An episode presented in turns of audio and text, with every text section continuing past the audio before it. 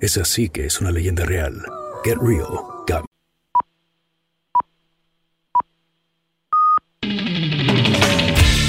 A partir de ahora Radio Marca mira por tu salud. Aquí comienza Cuídate. Los mejores consejos, todas las recomendaciones, lo que tienes que saber para estar en forma, la salud y el deporte en la radio. Toma nota y cuídate.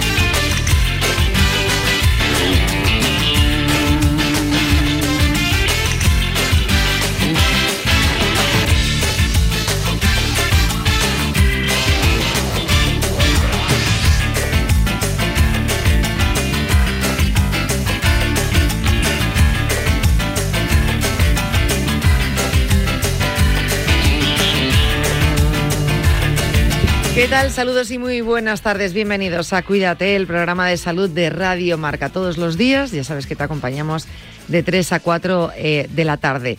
No sé por qué, seguro que os pasa a muchos de vosotros, pero si ya de por sí cuando se acercan las Navidades yo me pongo bastante morriñosa, como se suele decir en mi tierra, bueno, muy nostálgica. Eh, ya cuando faltan, nada, casi, vamos a decir, días, horas para la Nochebuena, pues todavía me invade un poco más esa nostalgia. Quizá a veces sea pena, eh, quizá no sea la Nochebuena en sí o la Navidad, sino ese final de año, ¿no? Que dice, solo es un número, si solo cambia en el calendario un día, son 24 horas la diferencia. Sí, pero psicológicamente ese cambio de año yo creo que, afecta, para bien y para mal, pues a veces te provoca una tristeza, también a veces da un poquito de vértigo ver cómo pasa, la vida, eh, pero también, por otro lado, tiene una connotación positiva, ¿no? Y es ese, voy a resetear, voy a empezar de cero. Eh, ¿por qué no decir, esta vez lo voy a conseguir? Oye, ¿por qué no va a ser? Yo sé que hay muchas veces, y cuántas veces lo habréis dicho y me lo habréis oído, que, nos cansamos o de, tirar la toalla o lo de mal llamado fracaso, que decimos, es que he fracasado en esto. Bueno, a lo mejor no tenía que ser, o a lo mejor no era el momento, o a lo mejor no era lo adecuado para ti. ¿O por qué no vas a volver a intentarlo para conseguir esos objetivos? Bueno, pues eh, en cuanto cambie ese numerito en el calendario, pues volvemos a ponernos con esos objetivos a ver si, si los terminamos consiguiendo. Objetivos que en muchos casos espero que tengan que ver con la salud y con la prevención. Porque mira que nos esmeramos aquí ¿eh? y somos pesados en daros buenos consejos. Así que espero que así valgan y así sirvan. Bueno, que no me voy a poner muy nostálgica más, ¿eh? que, que, que no, que tampoco es días para estar mucho más alegre con la pandereta iba a decir la zambomba, pero a mí es que lo de la zambomba me hace mucha gracia, entonces casi intento obviarlo como instrumento musical. Eh, vamos a comenzar el programa de hoy con muchos contenidos. Antes, como siempre, hoy vengo poco el libro, eh, por cierto, antes, como siempre, con un pequeño repaso de los titulares en materia de salud.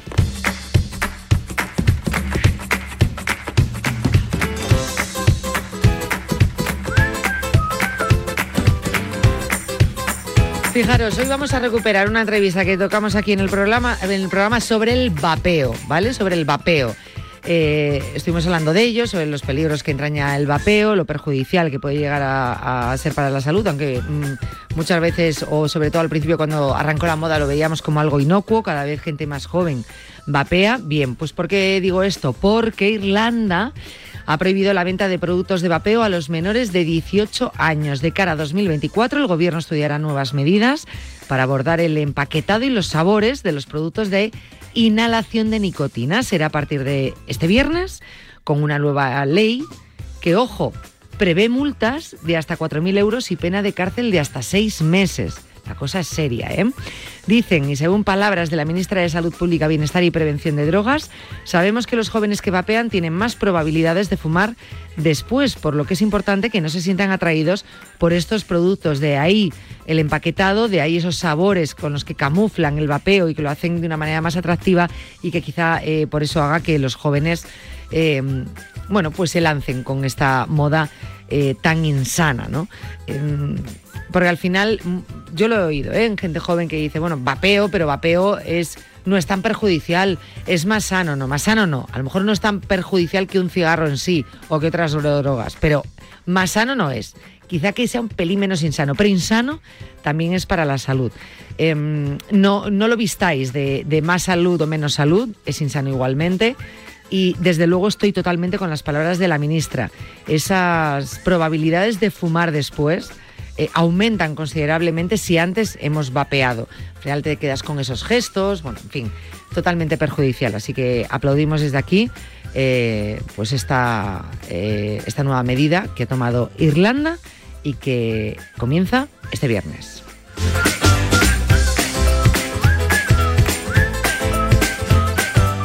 Un tema del que me gustaría hablar con nuestra nutricionista en cuanto pasen las Navidades. Y una nueva noticia, el selenio del pescado beneficia la salud y neutraliza los efectos nocivos del mercurio. Muchos hablan del mercurio del pescado. Bueno, pues ahora está el selenio. Este mineral es además un elemento fundamental para muchas funciones del organismo, como puede ser la tiroidea o la inmunológica, según varios estudios científicos presentados esta semana por el cardiólogo del Hospital Universitario de La Coruña, Guillermo Aldama. El selenio hace que sea seguro y saludable consumir productos del mar, además de ser un elemento fundamental para muchas funciones del organismo como la tiroidea o la inmunológica. Ampliaremos toda esta información, como digo, con nuestra nutricionista. Comenzamos los contenidos con un libro, nuevo libro. Las apuestas de goles llegan a Radio Marca. De domingo a jueves a partir de la una de la madrugada, analizamos las mejores claves y los mejores consejos para apostar con responsabilidad y la mejor información posible. Las apuestas de goles llegan a Radio Marca. Con Pedro Pablo Parrado y Javi Amaro. Hoy qué sintonía más maravillosa, por favor. Ya tenemos el 22 de diciembre aquí encima, ya en el clavo. José Luis Álvarez Escarabajano. Ay, por favor, qué Cómo me gusta ese soniquete. Estoy nerviosa. Desde las 8 de la mañana, programón especial, sorteo de la Lotería de Navidad aquí en Radio Marca. Mira, mira cómo suena esto, niño. La pedrea, la pedrea. La pedrea. Me encanta, me encanta El gordo, la pedrea. Este año a vosotros os va a tocar la pedrea y a mí el gordo. Y un jamón. Y un Ah, jamón. bueno, y un jamón si queréis también. Y un jamón también, porque vamos a sortear un pedazo de jamón Navidul. Sí, sí. Bueno. sí, Me lo llevo todo este año. Durante Me el lo programa. llevo. ¿Participo Sí, yo? sí, sí, sí. Me lo llevo. Ah, ya verás, ya verás, ya verás. Oye, ¿y si la Navidad no es tan complicada, sino que la complicamos nosotros? Eso es verdad. Navidul. Saboremos lo sencillo. Oh. Aquí en Radio Marca, programa especial de la Lotería de Navidad.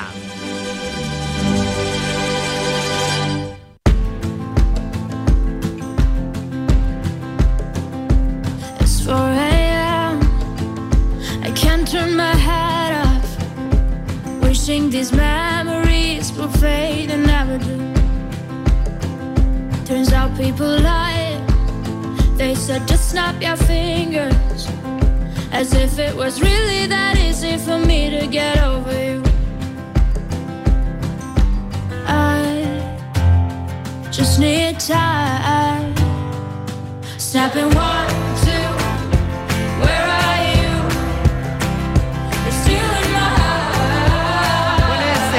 jueves, jueves antes de Nochebuena y Navidad, y arrancan las Navidades ahora ya sí que no queda absolutamente nada. Mañana la lotería, qué ilusión, qué ganas tenemos. Bien, bueno, pues os traigo un nuevo título para nuestra biblioteca de la salud.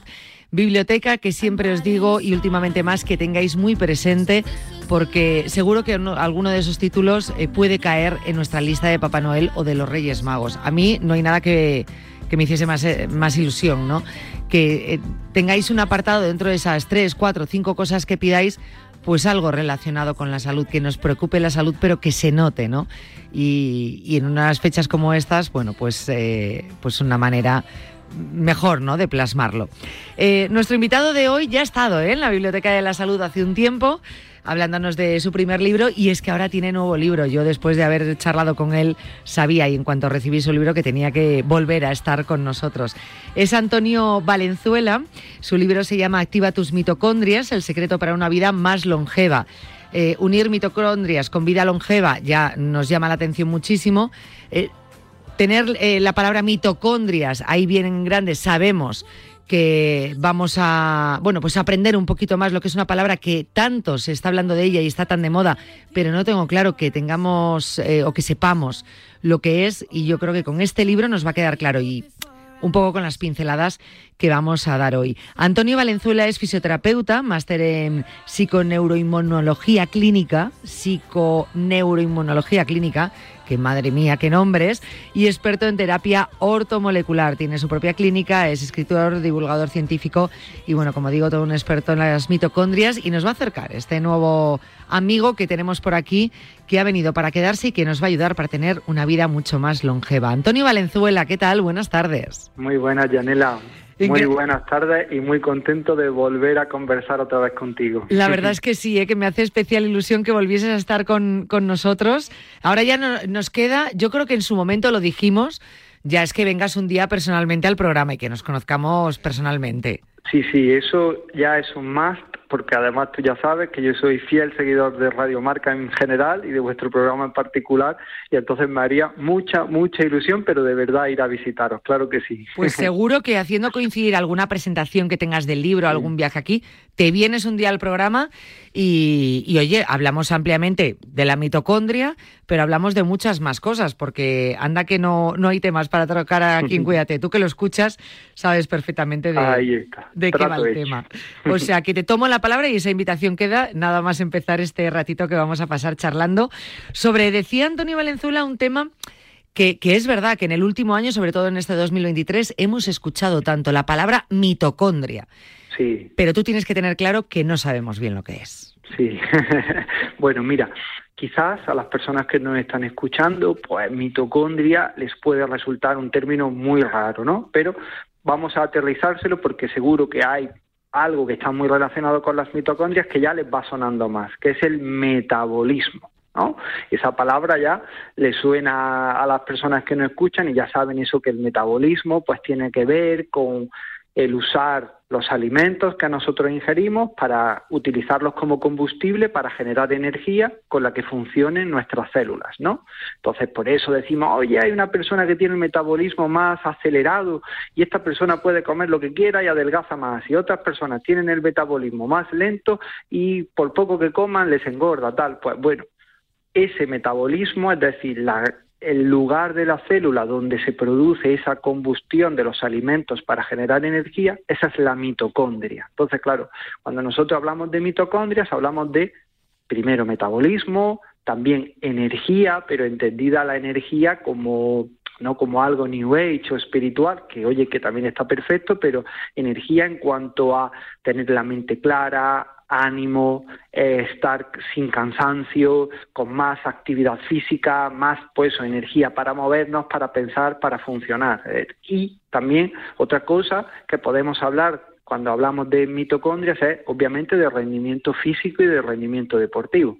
Claro, porque la mitocondria, yo te preguntaba fuera antena, es verdad que mucho se habla de ella, pero también mucho se relaciona con la alimentación y la mitocondria eh, nos, nos, deja claro que es eh, esa energía, ¿no? Bueno, no es que sea energía, pero, pero tiene que ver con la energía, pero que no solamente es alimentación y por lo que sea, la mitocondria la relacionamos casi casi en exclusiva en algunos casos con la alimentación. Sí, y yo creo que es un enfoque, no voy a decir erróneo, pero creo que simplificado y, y muy reduccionista, porque porque nosotros vemos que uno de los grandes problemas que tenemos en la sociedad actual ya no es solo la alimentación de mala calidad, basada en alimentos ultraprocesados, que son una bomba para nuestras mitocondrias, para nuestro metabolismo, pero es el elevado nivel de sedentarismo de la población. Y eso es un problema. ¿Por qué? Porque vemos que hay personas que tienen el metabolismo tan lentito, por, tienen las mitocondrias tan desactivadas, tan dormidas, que su cuerpo no produce ni la energía suficiente para, para tener una vida plena y para funcionar a alto rendimiento, no, no hablo físico, sino deportivo, sino pues para tener una vida saludable. Y eso no se mejora, eh, sí se mejora obviamente en parte mejorando la calidad de la alimentación, pero lo que hay que hacer, y eso utilizo las palabras de un fisiólogo español referente en el campo de, la mitocondria, que es Íñigo San Millán, es él, él es investigador de la Universidad de Colorado y ahora, por ejemplo, trabaja como asesor del Athletic Club de Bilbao. Íñigo habla de, lo, de un concepto que es la rehabilitación eh, perdón, metabólica de las personas. Y eso es muy, muy, muy importante, es decir, volver a recuperar la actividad mitocondrial de las personas. Y eso hay muchas cosas que podemos ver en redes sociales, que si las lámparas de luz infrarroja, que si los baños de agua fría, que si tal. Eso es cierto, que ayuda, por supuesto que sí, pero el eje debería de ser hacer que las personas se muevan más y mejor. O sea que el, al final la actividad física es como que le manda electricidad a esa mitocondria para que sea más energética, para que trabaje mejor y para que funcione a un ritmo normal. Claro, mira, aquí ocurren dos cosas. La primera es que la mitocondria necesita estímulos para funcionar. Es decir, la mitocondria, si no la animamos, la mitocondria no se mueve. Entonces, ¿qué ocurre? Que la mitocondria necesita el estímulo del ejercicio físico para activarse y para funcionar y para empezar a generar, pues eso, ser un reactor nuclear que genera ingentes cantidades de energía para nuestro bienestar.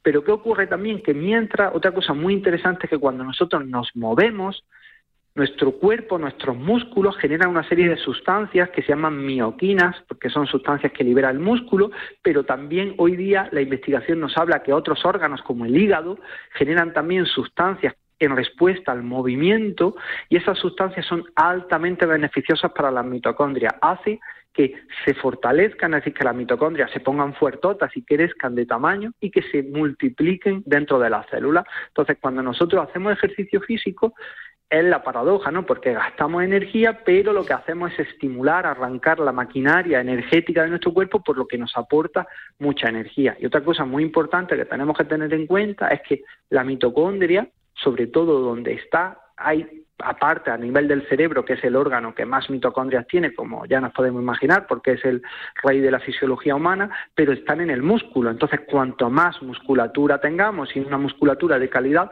más mitocondrias vamos a tener, por lo tanto, más energía vamos a poder producir.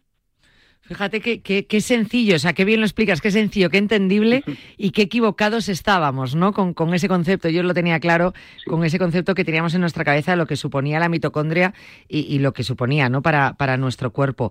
Eh, en el libro tenemos una parte donde precisamente hablas de, de, esa energía, ¿no? Del ciclo de la energía y luego de lo que estás haciendo referencia ahora, de esa disfunción mitocondrial, ¿no? Cuando, cuando se, bueno, pues esas células que pueden estar apagadas, pero que se pueden activar.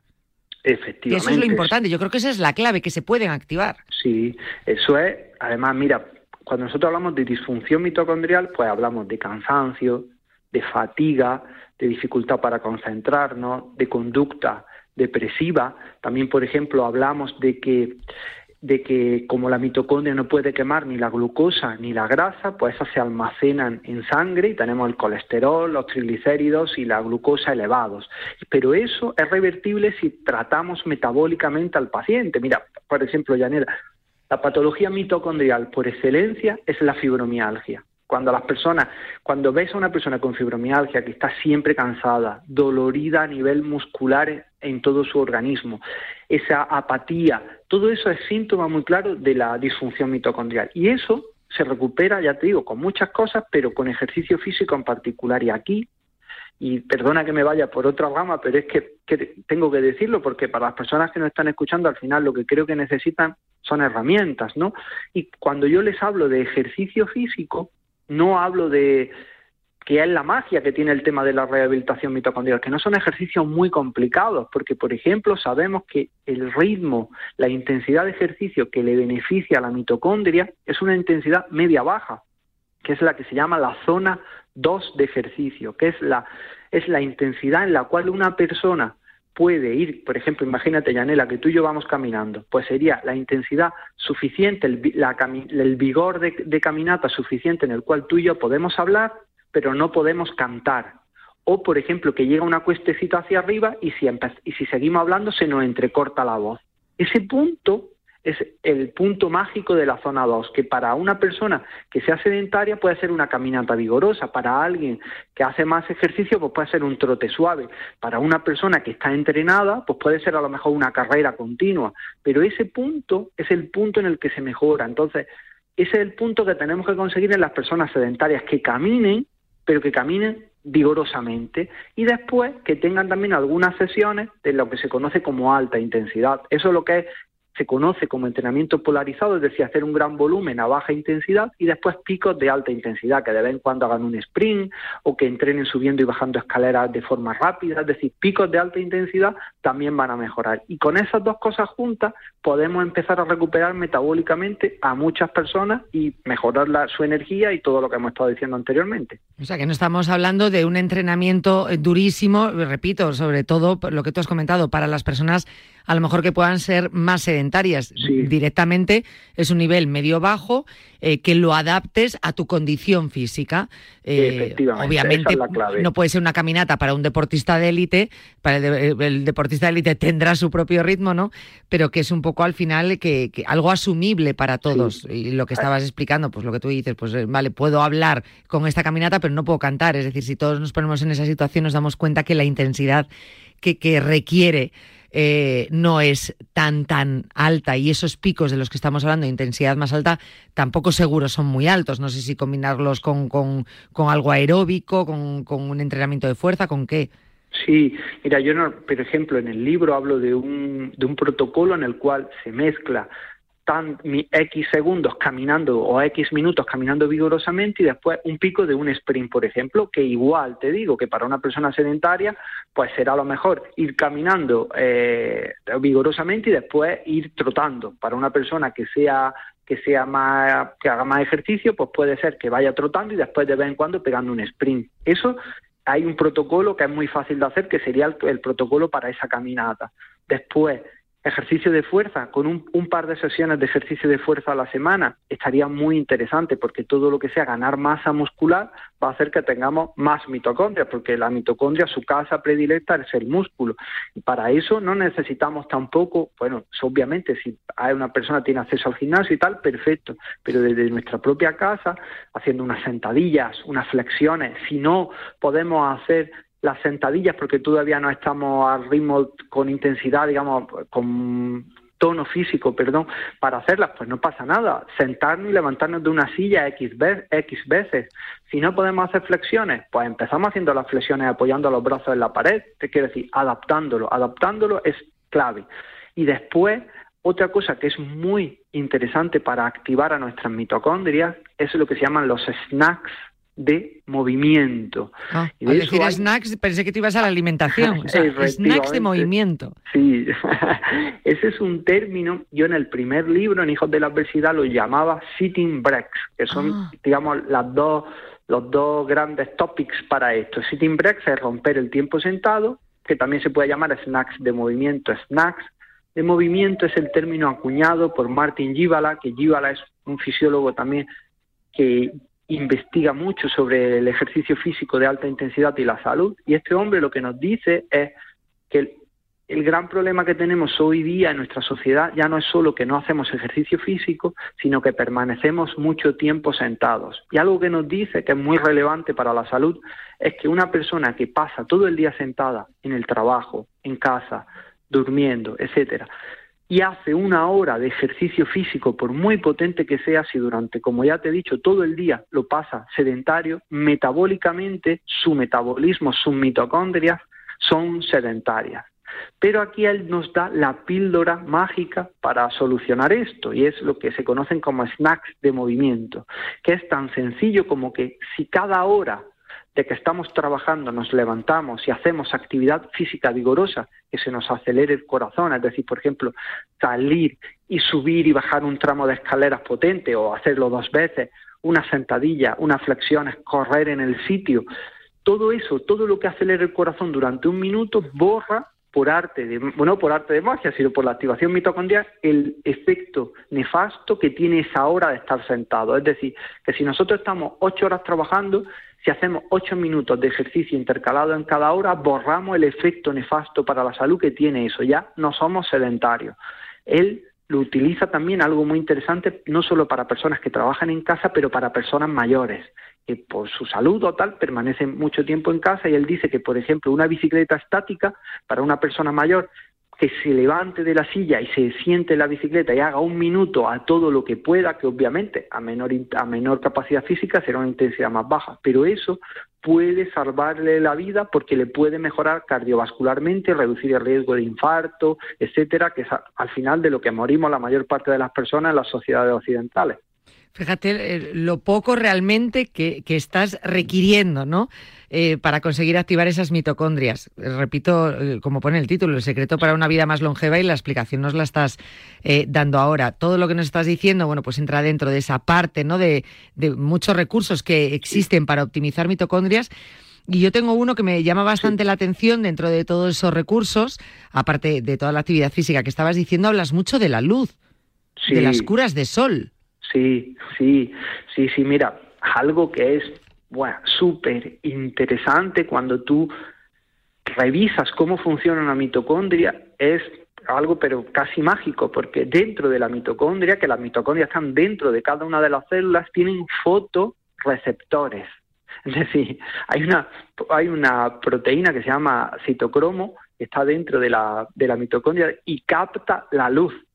Es decir, claro, cuando dices eso dices, pero bueno, ¿cómo una mitocondria del hígado o una mitocondria del corazón tiene fotorreceptores? ¿Estamos locos? ¿O por qué funciona eso? Pero claro, cuando haces, eh, digamos, la intersección entre la biología y la física, lo comprendes, porque sabemos que la luz solar es una radiación electromagnética como tal tiene un alto poder de penetración en nuestro cuerpo. Entonces, sabemos que el sol, la luz solar tomada, ya te digo en el libro pues explico que de una forma correcta para no quemarnos, etcétera, pero sabemos que la luz solar cuando incide en nuestro cuerpo tiene un alto beneficio a nivel mitocondrial, es decir, activa la mitocondria, la protege contra el daño que supone a la mitocondria generar energía, esos famosos radicales libres, y es un elemento muy importante para nuestra salud que, fruto de la vida moderna tóxica en la que vivimos, lo hemos desdeñado totalmente, es decir, somos humanos caja que permanecemos siempre encerrados en cubículos, ya podemos llamarlos habitaciones, podemos llamarlos coches, podemos llamarlos metros, podemos llamarlos locales, podemos llamarlo como queramos, pero al final son cajas que nos aíslan del sol y eso es un problema importante para la salud. Jo, y tanto. Eh, fíjate, entre añadir, eh, bueno, lo que estamos hablando de, la luz, eh, hablas también en el libro de, de la importancia del oxígeno, es como al final, como si fuésemos una planta.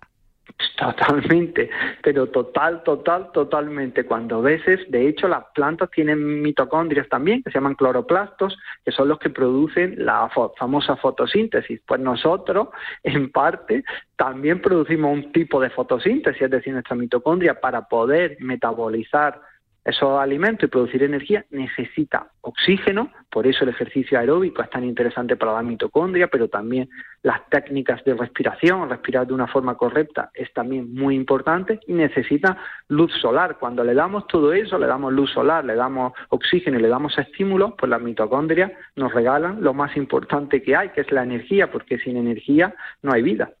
Fíjate, pues como plantas, pues exactamente igual. Eh, el que tenga ahora niños que esté estudiando, que yo estoy en ese punto de, ciencias naturales, estudiando todo esto de las plantas, el reino eh, de las plantas, pues claro, tú, según me estabas explicando, yo me estaba imaginando como si fuese, vamos, un helecho casi, pero realmente entiendes de esa manera un poco, ¿no? De lo, de lo que estamos eh, hablando, lo importante que es y que al final es, un cúmulo de todo, ¿no? Es como una ensalada donde, donde tiene que haber varios ingredientes para que la cosa eh, funcione.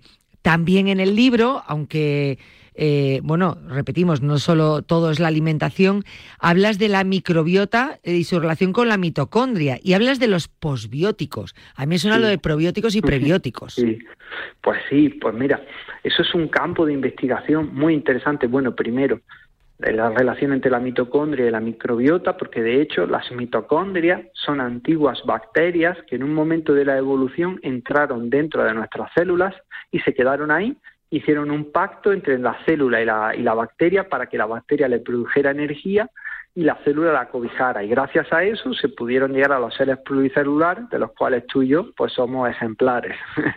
Entonces, claro, si vemos no, perdona, ¿te he cortado? No, no, no, no, que decía, mira, mira, que, somos sí, ejemplo sí. de ello. Ahí está, entonces, claro, hay una relación muy directa entre la microbiota y las mitocondrias. De hecho, los postbióticos son sustancias que produce la microbiota y que tienen beneficios para nuestra salud. Uno de ellos, que es muy interesante, es el butirato o ácido butírico. El butirato es un ácido graso de cadena corta que producen las bacterias que tenemos en nuestro intestino, que son beneficiosas para la salud, y ese es como el santo maná mitocondrial, es decir, el butirato es un tipo de grasa, es muy especial, de una cadena muy, muy corta, que mejora la funcionalidad de la mitocondria, la repara, baja la inflamación de ella, hace que la mitocondria produzca energía de una forma más saludable y por eso regular la microbiota también mejora el metabolismo. De hecho, mira, hay, Yanela, hay un artículos muy interesantes en los cuales se ve que si tú coges a un ratón de laboratorio que está gordito, que está obeso, le quitas una muestra de su microbiota y se la, y se la trasplanta, digamos, a un ratón delgado, ese ratón delgado tiene mucha más facilidad para coger peso. Oh. Y de, sí, sí, algo increíble y viceversa. Ahora mismo hay estudios en marcha de cómo cogiendo trasplantes de microbiota de personas delgadas e inoculándosela al intestino de personas obesas, cómo esas personas obesas tienen más facilidad para perder peso. Por eso, sanar la microbiota también mejora nuestro metabolismo. Y, y como ya decías, por ejemplo, hay una sustancia muy interesante, otra sustancia que es la urolitina A, esa es una molécula que ahora toda la comunidad científica está estudiándola porque tiene unas propiedades anti-aging, o mejor dicho, por longevidad saludable increíbles. Y esa urolitina A no es nada más y nada menos que el producto de, un, de unas bacterias que tenemos en el intestino, de unos bacilos especiales, cuando se alimentan de, por ejemplo, la granada. La granada, que es una fruta de ahora de temporada, cuando nosotros la comemos, nuestras bacterias con ella generan urolitina A y es una molécula altamente beneficiosa para nuestra salud. Tú fíjate, ¿eh? Eh, Sí, sí. La, la cantidad de cosas eh, que nos escapamos por simplificar tanto un significado eh, el- o un concepto, ¿no? Que tanto hablamos de ello y se nos llena la boca. No, ahora lo importante es la mitocondria, sí, ya, pero fíjate tú todo lo que tenemos que hacer, que no es tanto realmente. Simplemente es, pues, mejorar quizá o, lo que no hagamos, como en este caso, pues la persona que sea más sedentaria, pues activarse un poquito, pero que tampoco se está pidiendo tanto para lo que es el cuidado o esa eh, vuelta a la activación de la mitocondria, no se nos está pidiendo tanto más que, bueno, pues que sea algo consciente, ¿no? Que todo el mecanismo sea consciente, respiremos conscientemente, cuidemos un poquito nuestra alimentación, hagamos actividad física, pero tampoco con unas grandes panzadas. Es algo, eh, pues realmente sencillo. Em, por otro lado, también hablábamos, eh, oye, que la mitocondria no es todo alimentación, ¿no? Pero eh, también en tu libro dices que la nutrición no es solo comida. Y a ver a quién le explicas que la nutrición no es comida cuando siempre hemos dicho la nutrición es comida, ¿no? Es, tu dieta, es Sí. como comes. Claro, claro, sí, sí, pero es lo que decíamos anteriormente, cuando el impacto que tiene un alimento en nuestro cuerpo, eh, si eh, nos separamos del oxígeno, nos separamos de, de la luz solar y, por ejemplo, estamos con unos niveles de estrés elevadísimos, el impacto que tiene ese alimento en nuestro cuerpo es totalmente diferente que el impacto que tiene si estamos en una conducta tranquila, estamos en un ambiente de luz solar y estamos en un ambiente con oxígeno, es decir, tenemos nuestras células oxigenadas. Si la mitocondria eh, recibe toda esa podemos decir que son cofactores necesarios para trabajar, el impacto que tienen esos alimentos es totalmente distinto. Entonces, no es solo comer para producir energía, sino comer y darle a la mitocondria todas las otras cosas que también son nutrición, porque al final nos llevan a generar energía que sin ella, pues no lo vamos a conseguir. Vamos, yo eh, lo tengo claro. Muchos dirán, ¿estáis destripando el libro? No, no lo estamos destripando. Lo que pasa es que hay mucho que contar Sí. y todo esto bien explicado y con un montón de, de- de ejemplos, de consejos y cosas que podemos hacer. Activa tus mitocondrias, el secreto para una vida más longeva. A mí, aparte de esos libros, porque aparte lo dejáis muy claro, eh, que, que me gustan, porque yo los libros de salud siempre digo que no es para leértelo y dejarlo ya está en la, en la librería y abandonarlo. Eh, decís tal cual, este libro no es para leerlo en una hora corta, quedarte con dos ideas superficiales, es para que lo saboreemos, lo disfrutemos, de poco a poco, a sorbos, incluso coger rotuladores, bolis de colores y hacer un mapa mental para que no se nos olvide nada. Es decir, lo podemos utilizar eh, a modo guía, pero señalando las cosas, subrayando bien y, aprendiendo un poco, haciéndonos ese mapa, ¿no? Que nos ayude realmente a, esa vida más longeva, con salud.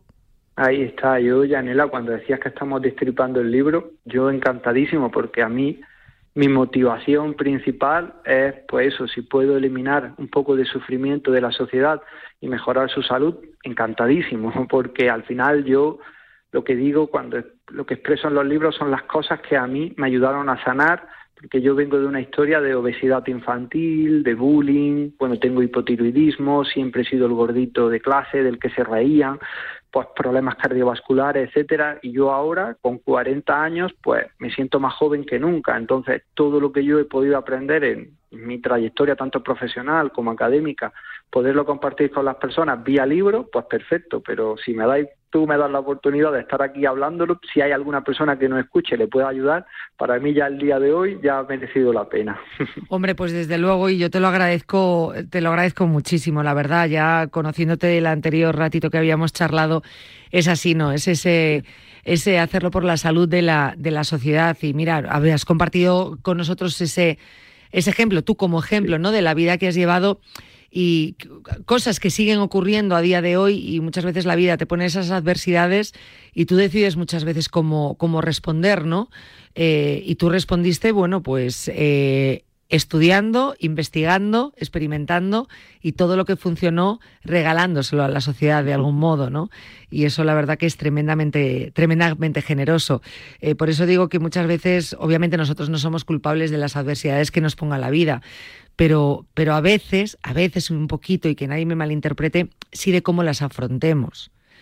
y ahí es donde muchas veces, a veces podemos solos, a veces con ayuda, generalmente con ayuda y no pasa absolutamente nada, pero, pero afrontar esa adversidad que nos pone la vida con ejemplos como el tuyo, ¿no? Que ha sido, pues repito, investigar, eh, experimentar y, y, regalar y exponer a la sociedad algo que a ti te ha funcionado y que, y que mejor regalo que regalar salud a los demás, ¿no? Sí, total, yo totalmente. Para mí, como dicen los japoneses, ese es mi ikigai. Pues mira, eh, tu ikigai que nosotros eh, nos aprovechamos de ello y en estos minutos de Radio Dio lo hemos hecho. A mí me gustaría que los oyentes eh, pues pudiesen ampliar todo esto que hemos contado aquí con el libro, con esta, con esta guía, con esta guía libreta libro, algo que te va a ayudar, que puedes llevar contigo, que puedes señalar, que puedes aprender realmente y que te puede hacer cambiar, que son pequeños cambios pequeños cambios lo que nos propones y que, que nos van a dar muchísimo, muchísimo. No es que ya con pequeños cambios vas a cambiar poquito a poco, no. Esos pequeños cambios nos van a hacer dar un giro de 180 grados. Totalmente, suscribo cada una de tus palabras. Pues mira, pues las he hecho eh, mías, pero son tuyas, ¿eh? Del libro. También te lo diré, ¿eh? También te lo diré. Antonio, muchísimas gracias por haber estado con nosotros, de verdad, te lo agradezco. Muchísimas gracias a ti y muchísimas gracias a todas las personas que han compartido este ratito de charla entre tú y yo. y que la próxima vez va a ser en persona. Sí, sí, de eso ya yo ya deseando, estoy ya deseando. Te mando un abrazo muy fuerte, Antonio. feliz Navidad. Muy, muy grande a ti, eso igualmente. Feliz Navidad y feliz fiesta a todas las personas que nos están escuchando. Un abrazo de corazón. Gracias, Antonio. A ti. Un abrazo. Eh, apuntaros este título, de verdad, muy, muy bueno. Y muchos, y hemos hablado de mitocondrias, 2024 va a venir plagado de información y de muchísimos avances que tienen que ver con las mitocondrias y tienes que saber lo que son. Y esos pequeños pasos que nos ayudan al cambio eh, y a un cambio que todos queremos, una vida longeva pero sana, los vamos a encontrar en este libro de Antonio Valenzuela. Activa tus mitocondrias, el secreto para una vida más longeva. ¡Ven! ¡Métete debajo de mi paraguas! Siempre hay alguien que cuida de ti. En Autocontrol, anunciantes, agencias y medios, llevamos 25 años trabajando por una publicidad responsable. Campaña financiada por el Programa de Consumidores 2014-2020 de la Unión Europea.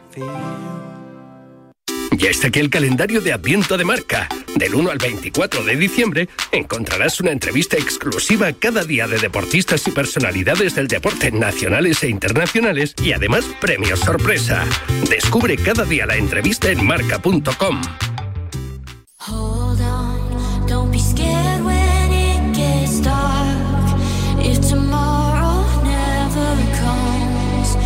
Will dance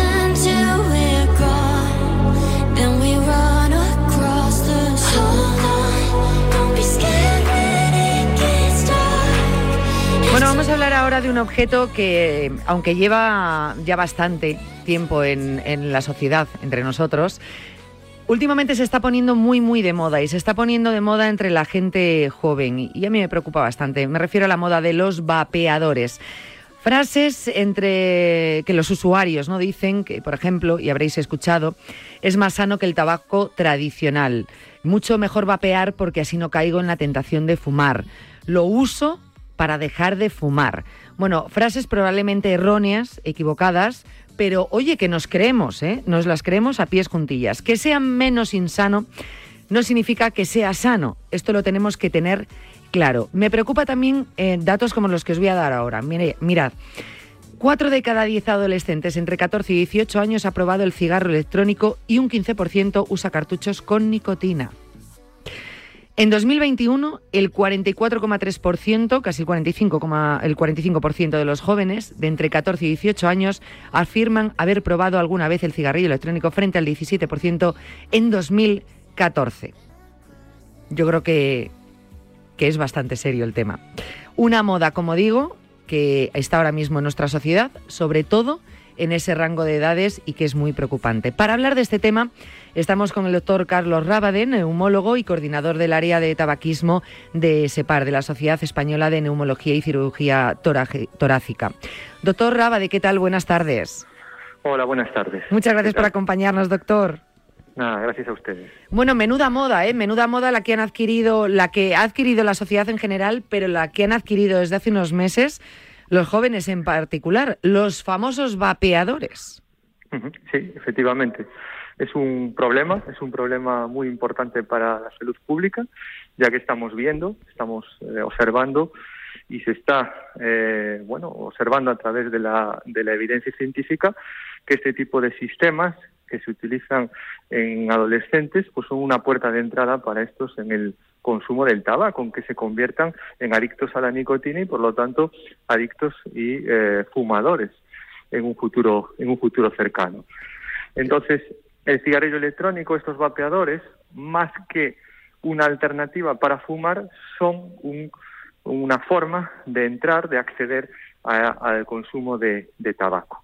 Una forma que eh, eh, se caracteriza por elementos que atraen a los adolescentes. Esos vapeadores pues tienen sustancias aparte de la nicotina, que en muchos casos tienen, tienen sustancias pues eh, aromatizantes, sabori- eh, sustancias distintos sabores, que eso les genera a los adolescentes pues una atracción a este tipo de, de productos. Que es lo que les esto- llama un poquito la, la atención, pero, pero es que estamos Claro. diciendo, claro, porque hay vapeadores con nicotina y sin nicotina, pero aunque sean sin nicotina, eh, no solo estamos inhalando vapor, o sea, tiene más sustancias. Efectivamente, mire, el cigarrillo electrónico, el vapeador, tiene una serie de sustancias, sustancias que pueden parecer inocuas desde el punto de vista, pues, de al, al, al tomarse, al, al tomarse por vía oral, pero al inhalarse tienen un efecto eh, muy importante, un efecto tóxico sobre las vías respiratorias y sobre los pulmones.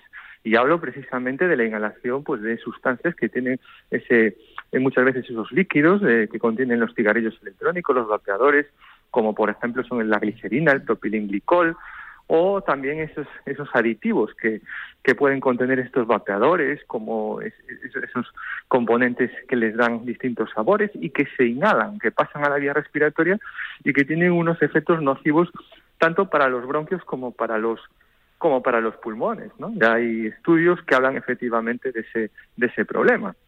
Esas son todas esas sustancias, tanto aditivos como propilenglicol, como glicerina, como nicotina que pueden contener esos, esos líquidos del, del cigarrillo de los vapeadores, ¿no?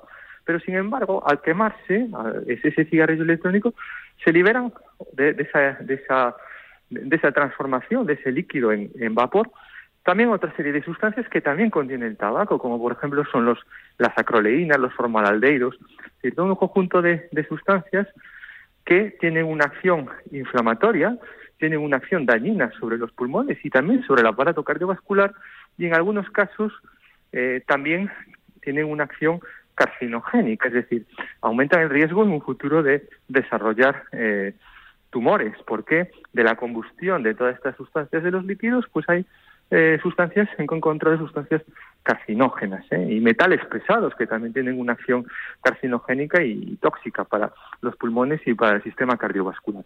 Entonces, son elementos que son eh, dañinos, que son tóxicos y que en un futuro pueden producir un importante daño, una importante toxicidad y unas importantes consecuencias a nivel tanto de las eh, enfermedades eh, pulmonares como de las enfermedades cardiovasculares. Y en el caso, eh, de manera general, ¿no? Eh, esa, eh, es, mm, por un lado hablamos de adicciones, por otro de cómo afectan esos vapeadores a, a nuestra salud en general, ¿no? A esas enfermedades que pueden llegar a venir en el futuro. Pero para Claro. colmo, eh, la edad también es un añadido, es decir, mm, entiendo que, porque ahora hay niños de 14, 15, 16 años que vapean, ¿no? Porque es esa Claro. moda la que hay ahora mismo en la sociedad. Y, y están en desarrollo todavía sus pulmones, es decir, que, que tendrá otros problemas añadidos. Efectivamente. Efectivamente. El- el- hay, hay dos elementos que son muy preocupantes. Uno, que estos adolescentes empiecen a vapear a estas edades tan, tan precoces, en muchas ocasiones, sobre un pulmón o sobre un aparato eh, eh, pulmonar o sobre un aparato respiratorio que está inmaduro, pues genera eh, aumento del riesgo de patologías eh, respiratorias en un futuro cercano. Y por otro lado, el hecho de eh, muchas veces inhalar eh, nicotina, aunque sea concentraciones muy pequeñas, sobre un sistema nervioso central que aún no está maduro, favorece a la adicción, a la nicotina y a no solo a la nicotina, sino que a la adicción a otro tipo de drogas.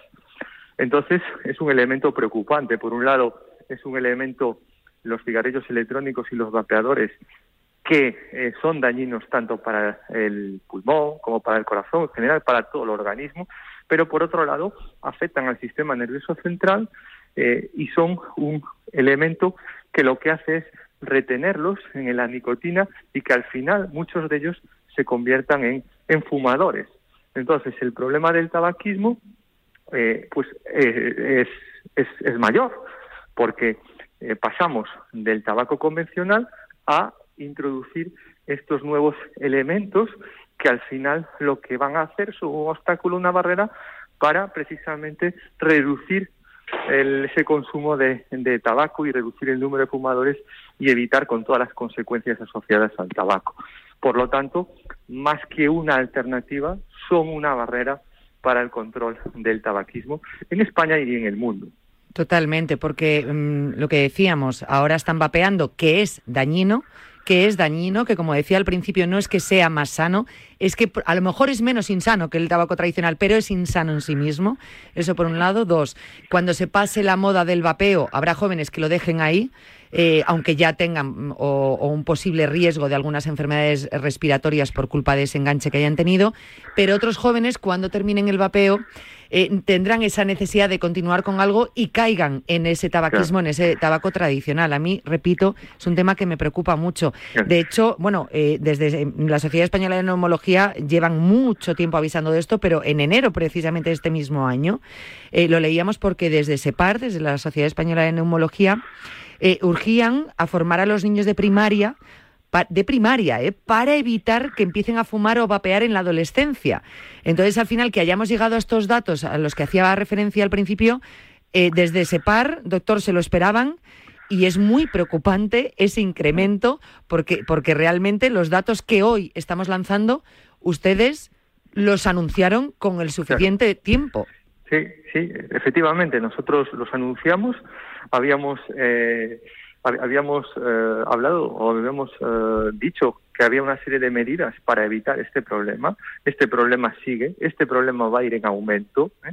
y si no se hace nada desde las administraciones, dentro de 10, 15, 20 años, pues nos encontraremos con este nuevo tipo de, de fumadores, unos fumadores eh, pues que eh, duales que consumen pues cigarrillo electrónico, tabaco calentado, eh, tabaco manufacturado, es decir, toda una serie de productos que cada vez van a ser más adictivos y más va a ser más difícil el abandono de todos estos productos.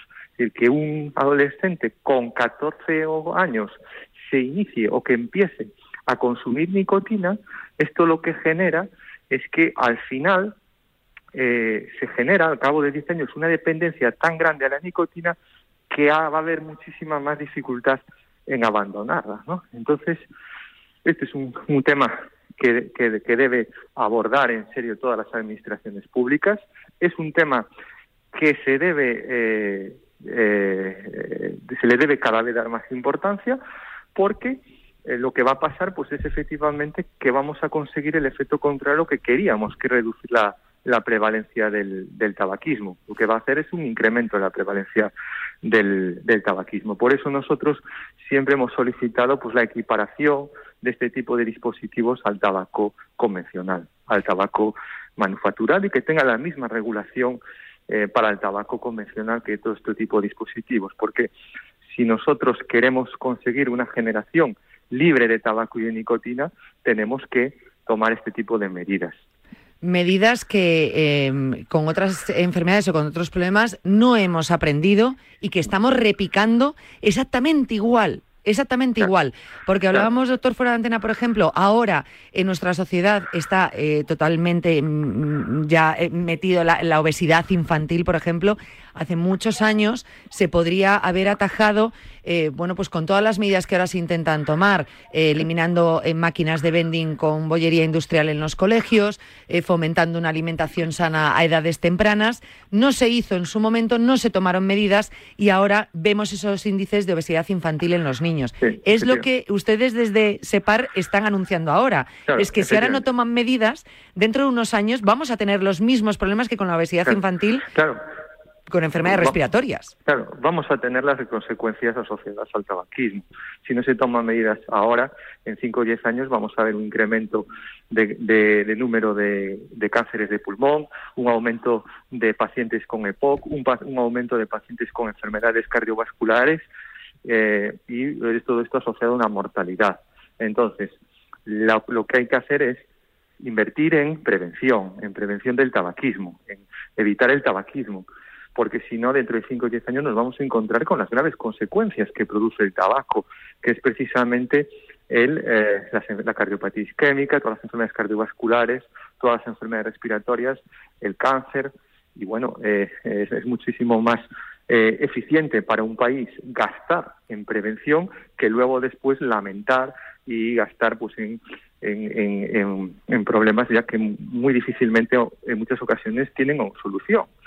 Entonces hay que hacer tomar medidas en prevención del tabaquismo, en, eh, a través pues de una serie de, eh, de un paquete de medidas, como por ejemplo pues es el, eh, la, la- la regulación de este tipo de sistemas que son una puerta de entrada en el consumo de tabaco, o por ejemplo el incremento de todo lo que son el precio del tabaco o medidas para reducir el acceso pues a todos estos productos a adolescentes. Eh, los niños no ven el miedo de verdad en esto, no, no ven eh, lo preocupante que es. Eh, de hecho, bueno, pues yo mm, preparando esta entrevista y viendo un poco cómo se estaba moviendo eh, esos hábitos entre los adolescentes, eh, me he quedado tremendamente alucinada porque decía, vale, ¿cómo consiguen los niños los vapeadores? Bien, bueno, es, es difícil que en un establecimiento, en un estanco, les vendan vapeadores, pero sí he encontrado alguno donde los han vendido. Dicen con nicotina no te lo vendo sin nicotina, sí, eh, doy fe de ello. Luego los bazares, que se lo venden a niños. A niños estoy hablando de 14 y 15 años y de 13, ¿eh? que los venden totalmente libre, pero hay una moda que me preocupa mucho, que es a través de las redes sociales. Es decir, ahora se están ganando un dinerillo los niños de los colegios, niños, repito, de 13 y 14 años, donde compran eh, por estas eh, conocidas eh, tiendas mm, pues una cantidad de 100, 200 vapeadores. Eh, y ponen un stories en redes sociales donde dice, compañeros, acabo de recibir 100 vapeadores, el que quiera eh, que me avise por mensaje directo. Entonces tú le escribes, mm, porque sea un colegio al lado de tu zona o porque sea tu propio colegio, le escribes un mensaje, quiero un vapeador, quedas en el polideportivo del instituto y te dan tu vapeador. A mí me parece muy preocupante, repito, niños de 13 y 14 años vendiendo vapeadores en el colegio a través de redes sociales. Es lo que está ocurriendo a día de hoy, doctor. Sí, es- efectivamente es lo que está ocurriendo, esa facilidad en el acceso a este tipo de dispositivos por parte de, de la población, sobre todo de los, de los adolescentes, y esto pues es un dato muy preocupante y que es eh, pues una forma eh, pues de incorporar a, a esos adolescentes al tabaco. ¿eh?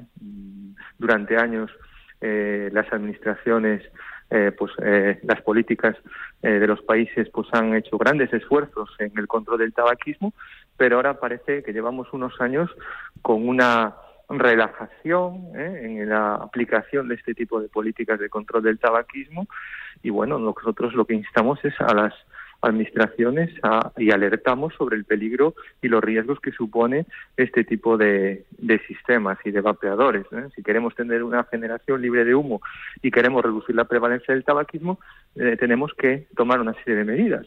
Y esas medidas pasan por actualizar esa ley antitabaco y una de esas es precisamente dificultar el acceso de los adolescentes a este tipo de sistemas que ni más ni menos lo que hacen es normalizar la conducta de fumar, eh, normalizar la conducta de fumar en, en adolescentes y, y en la población. Esperemos que se consiga, que sea haya sido cuestión de una moda y que sea transitoria. Eh, no lo sé, lo, lo dudo mucho este deseo que ocurra así, pero desde luego intentaremos luchar para que las administraciones hagan lo que tienen que hacer para terminar con, esto y que tengamos esa sociedad en un futuro libre de, humos y evitar esos eh, futuros disgustos a, a nuestros hijos, a los jóvenes de hoy. Eh, nosotros trabajaremos, por supuesto, todo lo que podamos desde Cuídate con la Sociedad Española de Neumología y doctor Carlos Rabade. Quiero darle las gracias por habernos acompañado y por poner encima de la mesa una realidad tan preocupante que estamos viviendo en todo el mundo y concretamente aquí en España con nuestros jóvenes. Gracias, doctor. Muchas gracias a ustedes. Un abrazo muy fuerte, doctor Carlos Rábade, neumólogo y coordinador del área de tabaquismo de SEPAR, de la Sociedad Española de Neumología y Cirugía Torácica.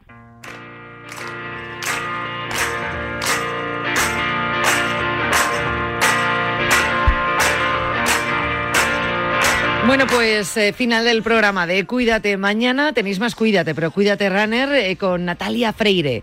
Ya sabes, toda la información del mundo del running, siempre con mi compañera experta y colaboradora Natalia Freire.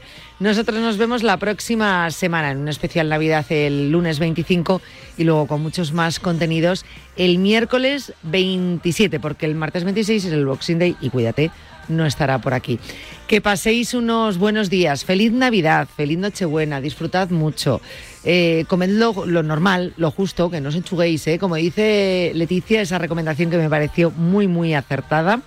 Lo que tenéis que hacer es comer, desayunar normal, comer normal y luego intentar cenar normal. No dejéis de comer durante día y medio porque vayáis a cenar mucho, que ahí es luego cuando vienen los problemas, el día de Nochebuena.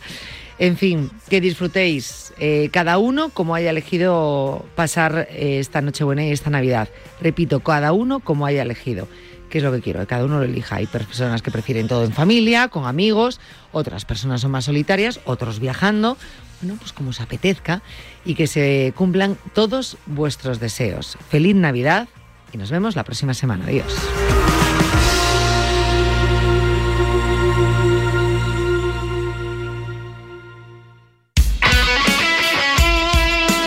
Deporte es nuestro. Radio Marca.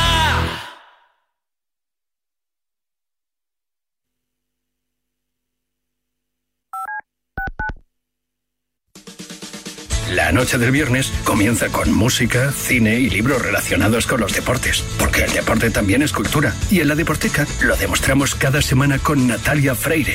Res- It's that time again, Dub Nation. You hear the call. In this arena, every night we witness plays that make us go, did we just see that? Yeah, you did.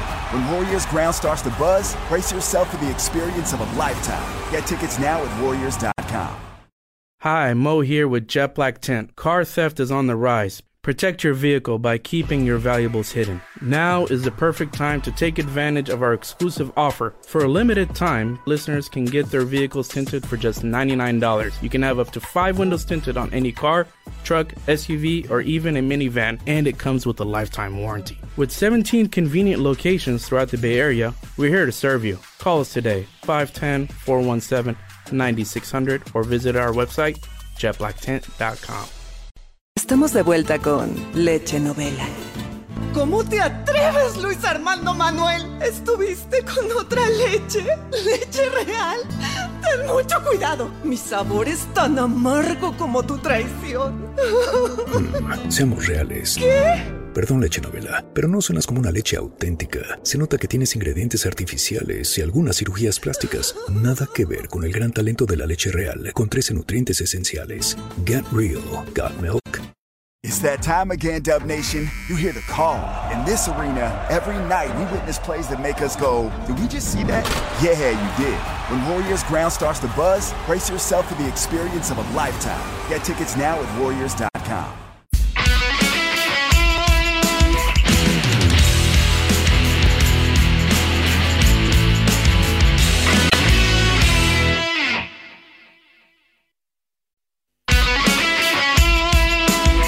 Radio Marca se emoción.